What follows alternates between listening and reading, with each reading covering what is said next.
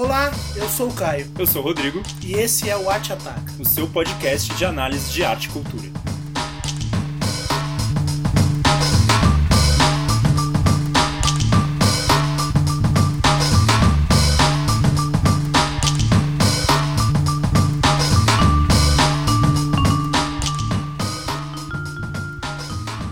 Olá, caros amigos do Arte Ataca.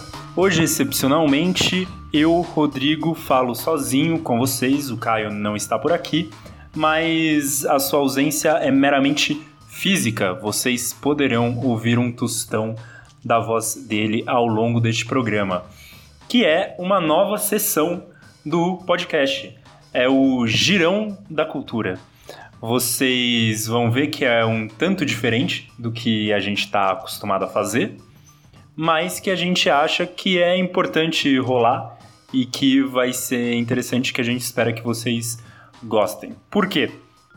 É tão diferente assim? Porque nós teremos áudios fragmentados. Então, ao invés daqueles textões enormes que eu e o Caio a gente costuma mandar aqui de seis horas de programa, mentira, né? Não, não chega a isso. Mas a gente tem áudios de no máximo cinco minutos de pessoas diferentes. Claro que tem eu e o Caio incluídos, mas cada um dando dica de algo diferente. Seja algo que ainda vai acontecer, seja algo que já aconteceu. É...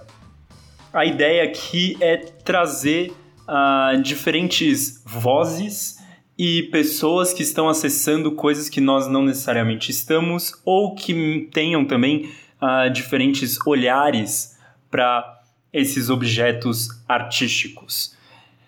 Antes, porém, da gente entrar no programa de fato, eu quero comentar do nosso Twitter, da nossa conta no Twitter que cresce cada vez mais.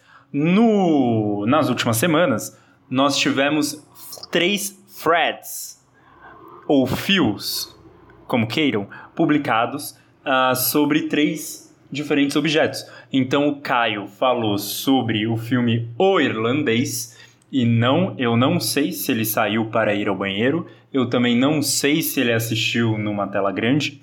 Puristinha do jeito que ele é, é muito provável que ele tenha feito um xixizinho na calça só para não ter que dar pause.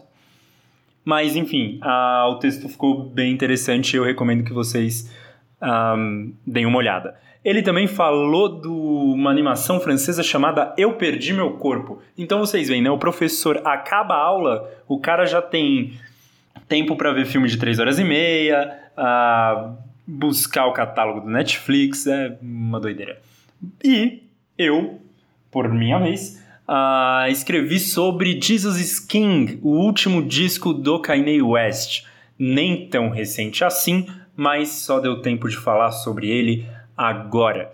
E esperamos uh, os comentários de vocês. É mais um canal para a gente construir um diálogo.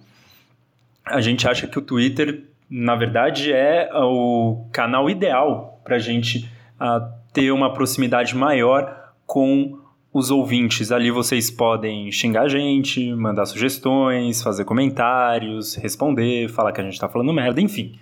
Uh, fiquem à vontade.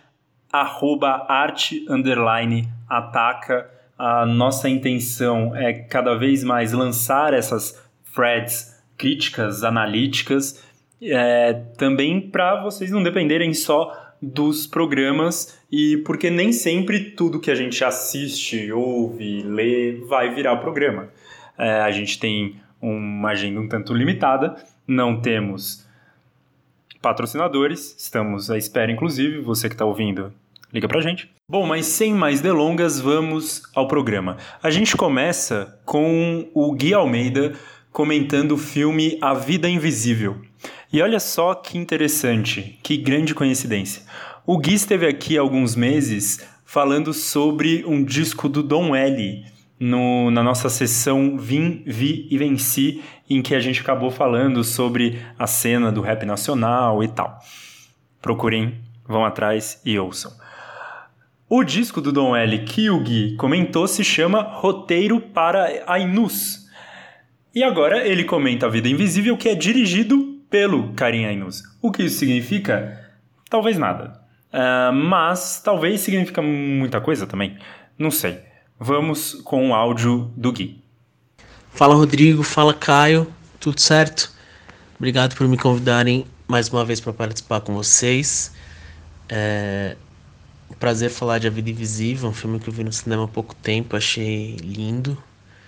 E eu já começo me atrevendo a falar de, de algo que eu não sei, de que eu não entendo, mas que me chamou a atenção assistindo, que foi a fotografia, a direção. Eu acho que, a, que esse trabalho que Carinha e a equipe dele fizeram é, ressaltou e realçou muito o Rio de Janeiro dos anos 50, ali do, do meio do século 20 em geral. E você vê que as cores, o, os cheiros do Rio de Janeiro estão sempre presentes, a atmosfera ali do calor, das, das personagens suando, o verde em todo lugar, né? Tanto dentro de casa, ali nas cenas internas, quanto nas externas, muito, muito verde. Então isso tornou o filme muito agradável, eu achei muito bonito. E realmente tornou um, um melodrama tropical, como que o, como o Karim vem definindo nas entrevistas. O ponto alto do filme a gente tem claramente nas irmãs, na Eurídice e na Guida, que tem uma relação muito próxima, muito fraterna e ao mesmo tempo que elas se antagonizam no, no sentido de serem dois estereótipos de filha diferentes, né? Pelo que é apresentado pra gente ali no começo. Mas é, você vê um pouco delas ali juntas e a todo tempo você quer vê-las de novo juntas, né? Não, não sei se vocês já falaram disso, se é permitido spoiler aqui, mas a todo tempo você quer vê-las reunidas, né? E isso vai te corroendo enquanto você está assistindo o filme. Então, assim, elas são encantadoras, as atrizes são ótimas, são duas atuações incríveis e, e você compra a a, as duas personagens, você acredita nelas, então acho que esse é o ponto alto do filme, assim, de fato. É, e eu acho muito bacana também a maneira que o filme é político, né? Ele é relevante sem ser panfletário, sem ser ter um discurso didático, sem levantar a bandeira de fato. Ele, ele simplesmente coloca na tela a história das duas mulheres, da Guida, da Eurídice, e também perpassa por história de outras personagens. E, bom, essas personagens todas é, femininas estão em conflito com as personagens masculinas o filme todo.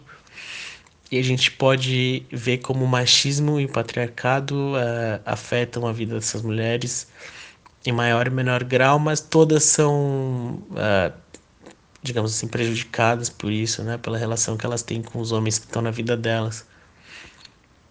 Inclusive o sexo no, no filme é, tem cenas bastante fortes, né? Que mostram como que essa relação do poder masculino, assim, é, era muito. Era. Eu digo porque era nos anos 50, mas talvez permaneça até hoje em alguns casos, né? O poder masculino manifestado pelo sexo, assim, é, é bem forte isso no filme. E eu também acho muito legal que o, que o filme ele é simples, né? Ele, ele é político, como eu acabei de falar, mas ele é a história das duas irmãs que se desencontram e querem, querem se reencontrar e a história é essa, o filme te dá isso de cara e manda bala. Então, acho que é um filme muito muito sensível, muito bonito, mas ele não nos pretende um, um filme de arte. E, e é, é, simples, é direto, é, é fácil de, de compreender. Só para fechar, o, a Fernanda Montenegro, né, no final tem uma participação que tá sem chover no molhado falar, mas que tem uma presença fantástica, né? Encerra o, o filme no momento mais crítico e entrega uma performance potente ali para um, um momento é, crítico. Então é isso. Eu, eu gostei muito do filme. O filme é político, é importante, é sensível. Podia ser uma coisa piegas, mas acho que não, não chega a ser. Sustenta muito na, na relação das irmãs. Então é isso. Eu acho que tem outros aspectos aí. A, também há o que criticar, mas deixo para vocês. Valeu o convite aí mais uma vez. Abraço. Bom, do cinema para a música. Agora a gente tem o Caio, olha ele aí, comentando o show da Erika Badu, no qual ele esteve a semana passada se eu não me engano, este programa está sendo gravado no dia 8 de dezembro. É, a Erika Badu esteve aqui por São Paulo mais uma vez, o Caio esteve por lá e comentou rapidamente sobre uh, esse show que pareceu ter marcado bastante ele. No último dia 21 de novembro, eu fui no show da Erika Badu. E olha, gente, eu, uma, uma artista assim de altíssimo nível que não reproduz de forma alguma nenhuma das suas músicas tal como a gente as ouve na, nos CDs, nos discos. É uma artista assim realmente maravilhosa que faz uma composição com músicas antigas e com músicas mais recentes e parece produzir uma, uma narrativa muito interessante no, no, no, no show. Né? Eu acho isso sensacional. Realmente o show é uma, uma parte é, independente da, da produção musical dela. São músicos extremamente é, engajados na, em produzir boa, boa orquestração, boa, boa combinação entre eles. Vale muito a pena é, ouvir essa mulher e ir nos shows dessa mulher. O que você vai ouvir já é bom, mas o que você vai ver ela fazendo em cima do palco é uma coisa absolutamente de, de outra ordem. Erika Badu segue sendo ainda a rainha do, do soul é, e do R&B na nossa contemporaneidade. Brilhante.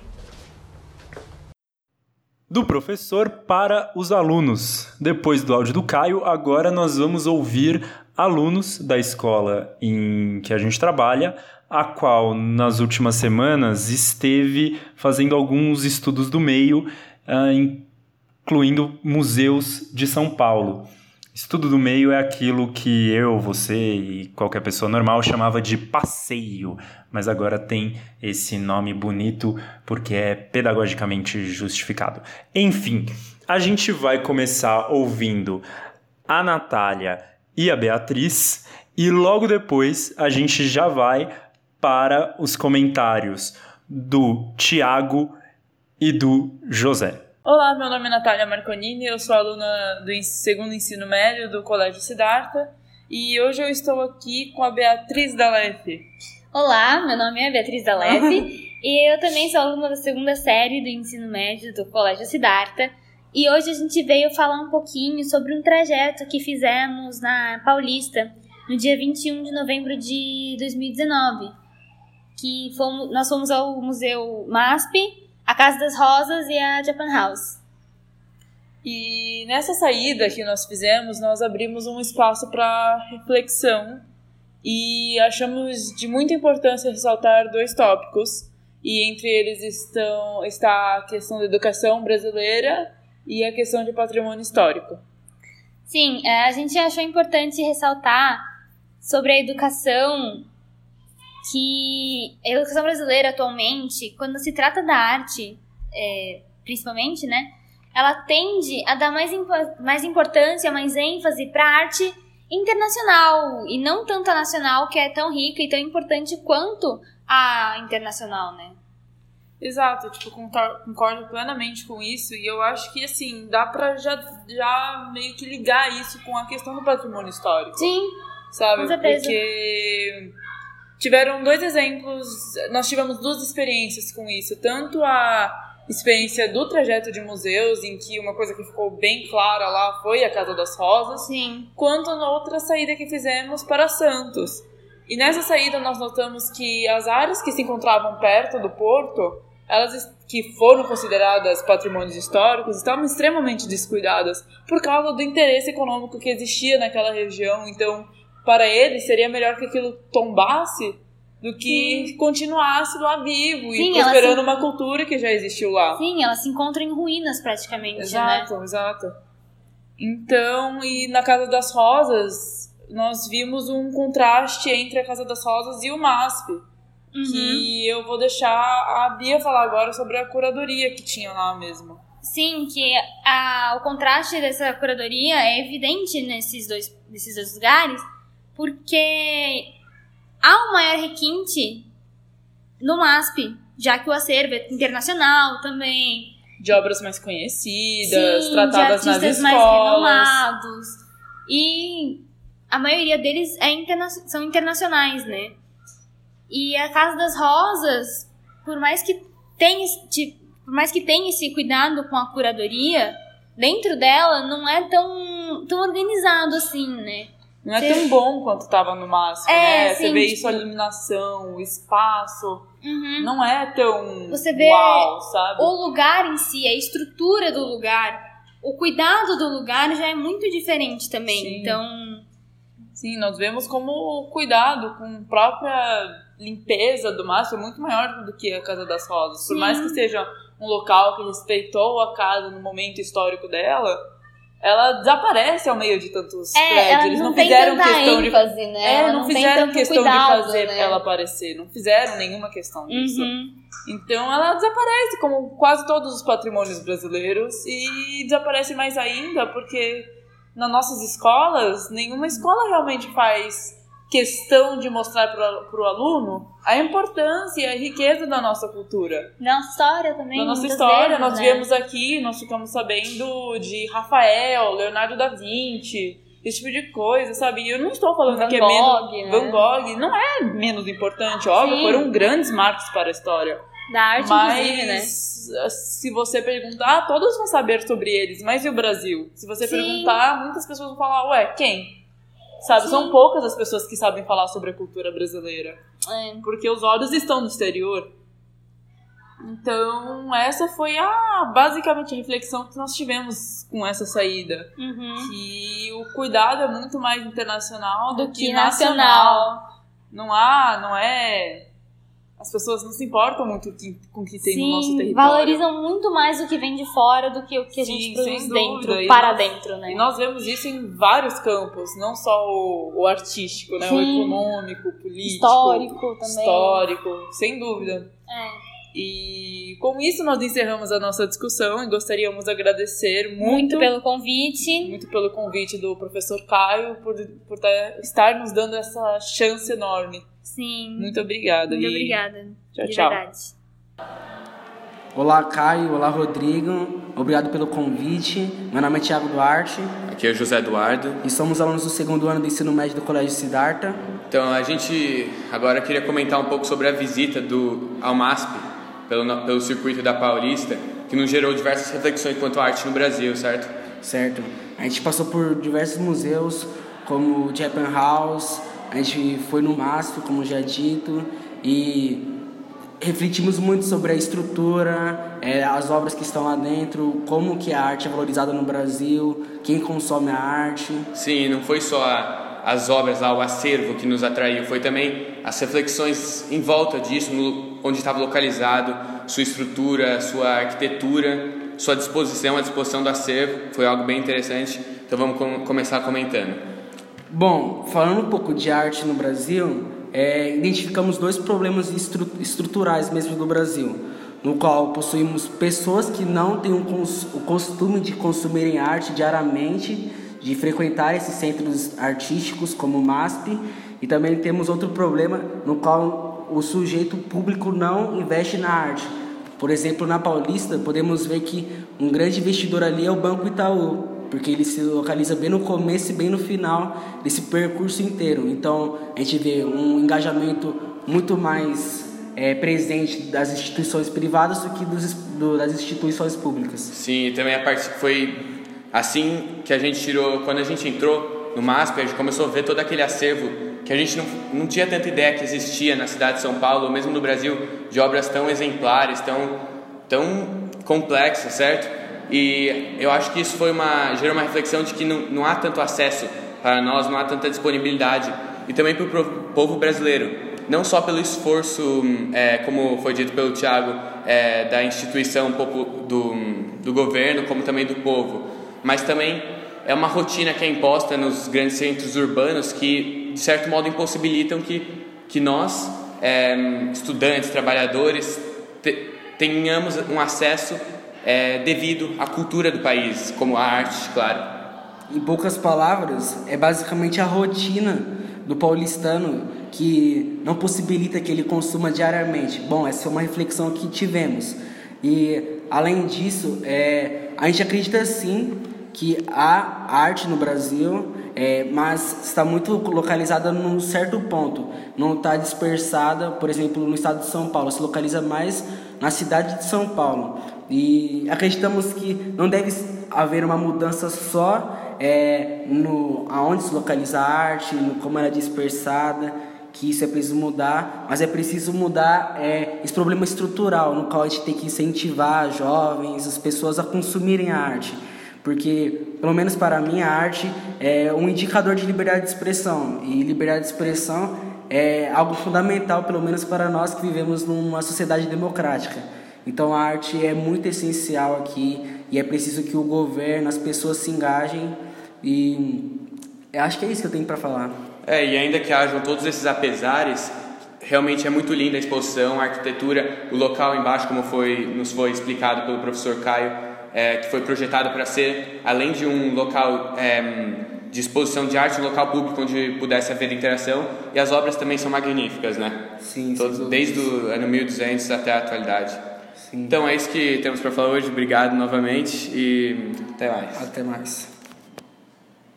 Bom, agora chegou a vez das minhas dicas. E eu não vou sugerir nenhum objeto artístico, na verdade.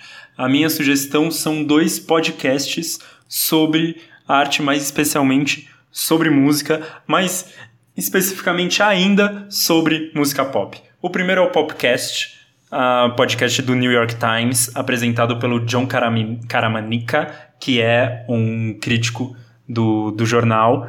E é um podcast que, mesmo tratando sobre música pop, traz grandes discussões. Então, é música pop sendo tratada com respeito. O que me parece, e quando eu digo respeito, na verdade é com um esforço, é com um olhar é, carinhoso, cuidadoso e também profundo. É uma coisa que a gente se ressente um pouco aqui no Brasil. Então, para vocês terem uma ideia, outro dia tivemos um pro... já que eu falei do da minha Fred sobre o Kanye West, tivemos um programa que era Jesus is King from the Gospel, ou seja, eles chamaram pessoas que estão dentro do mundo da música gospel para analisarem o disco do Kanye. Uh, uma outra discussão foi num mundo em que álbuns não fazem mais tanto sentido, em que a ideia de disco já vai se perdendo, em que ninguém quase nem mais compra. Para que capas de álbum? Parece uma discussão uh, vazia, mas uh, levou um bom tempo e levou até para outros lugares inesperados. E uma que me chamou muita atenção foi um especial sobre João Gilberto, quando uh, um músico brasileiro morreu e foi feito com um cuidado que assim eu senti falta de sites é, ou mesmo podcasts brasileiros que conseguissem comentar com tanta uh, capacidade é, sobre a obra do João Gilberto. Então essa é a minha primeira dica. A outra é o Switched on Pop da Vox que é um site de política, cultura, os, fazem vídeos muito bons sobre música, inclusive, e esse podcast não fica atrás. Ele é apresentado pelo musicologista Nate Sloan e pelo compositor Charlie Harding.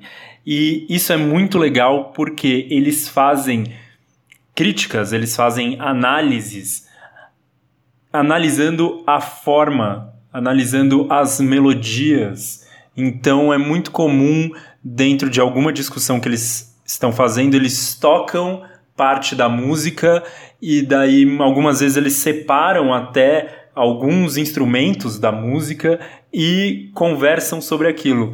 Novamente é algo que a gente se ressente muito na crítica brasileira, uma crítica da forma de música pop. Né? A gente tem muita crítica da indústria, muita crítica do contexto, da história de um álbum, que são coisas interessantes e que são coisas que devem ser levadas em consideração, sim, mas a gente se sente de uma crítica mais formal, mais estética para esse tipo de música. Outro dia eles fizeram um programa sobre emo, que foi muito divertido e que eu recomendo que vocês ouçam. Bom, o primeiro girão da cultura do Arte Ataca termina por aqui. Eu deixarei os links para as três threads que eu comentei lá no começo.